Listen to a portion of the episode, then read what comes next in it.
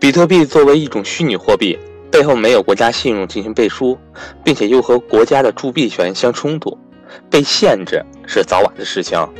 作为普通大众，做投资的主要诉求是安全稳妥。这种脱离可控范围之内的金融产品，本身就违背了资产的根本属性。就像赵老师说的那样，人这一辈子的资产类别，选择一种，花五年时间把它研究透了，小资金摩擦清楚了，找到正确的方法，才是真正适合我们投资的资产。就比如说股票、基金还有债券。我是格局班主任韩登海，希望大家都能够通过正确的方式积累财富，踏踏实实的度过每一天。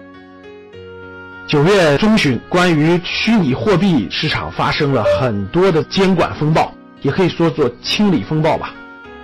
无论是从 ICO 的关停，到金融监管部门的人士明确发声，对国内比特币交易平台下定论，全部关停，并于近期退出市场。最后的截止日期应该是在九月三十号停止所有交易。虚拟货币的交易平台的严监管风暴可以说是正式来袭。我们在以前录过一期节目，我们就说过，像比特币这样的虚拟货币，不建议大家普通的投资人去碰，风险太大了。这里我们不去论述它为什么风险大，还是一句通俗易懂的话：虚拟货币发展的后面规模如果越来越大。跟各个国家的铸币权是相矛盾的，没有哪个国家会允许大量的财富转移到没有政府监管的虚拟货币当中去。这种虚拟货币越大，矛盾越多，跟主权国家主权货币矛盾越多越激烈。过往这么几年，比特币呢像过山车一样，涨也涨得非常疯狂，跌也跌得非常疯狂。它没有资产的根本逻辑，没有资产的根本属性。各国的监管现在都在加强。前一阵美国的那个摩根士丹利是吧，也明确全面禁止和限制比特币的交易。国内的金融监管部门现在可以说是重拳出击。各个交易平台没有了，大家告诉我，你拥有的这些数字虚拟的东西到哪儿去交易呢？你说它值两万块钱也好，你说它值两千块钱也好，你说它值两块钱也好，你去哪儿交易呢？没有这样的交易平台了。那很多人说翻墙什么到海外等等的，我觉得这些都不符合我们大众的投资理财的需求，太麻烦太费劲儿，不靠谱。出任何问题，谁给你去打这个法律官司？你是打国内官司，你还是打国外官司？你能请得起哪国律师啊？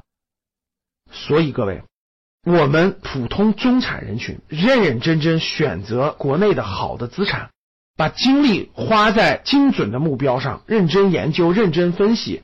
认真去选择适合自己的资产类别，认真学习的前提下，逐步把它掌握了，其实就可以了，没必要去了解，也没必要去关心那些奇奇怪怪的资产，那些你不打算花时间精力去研究的资产。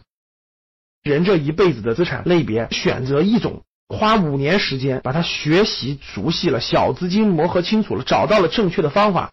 我觉得一点一点的能伴随你长久发展的，那才是真真正正的资产。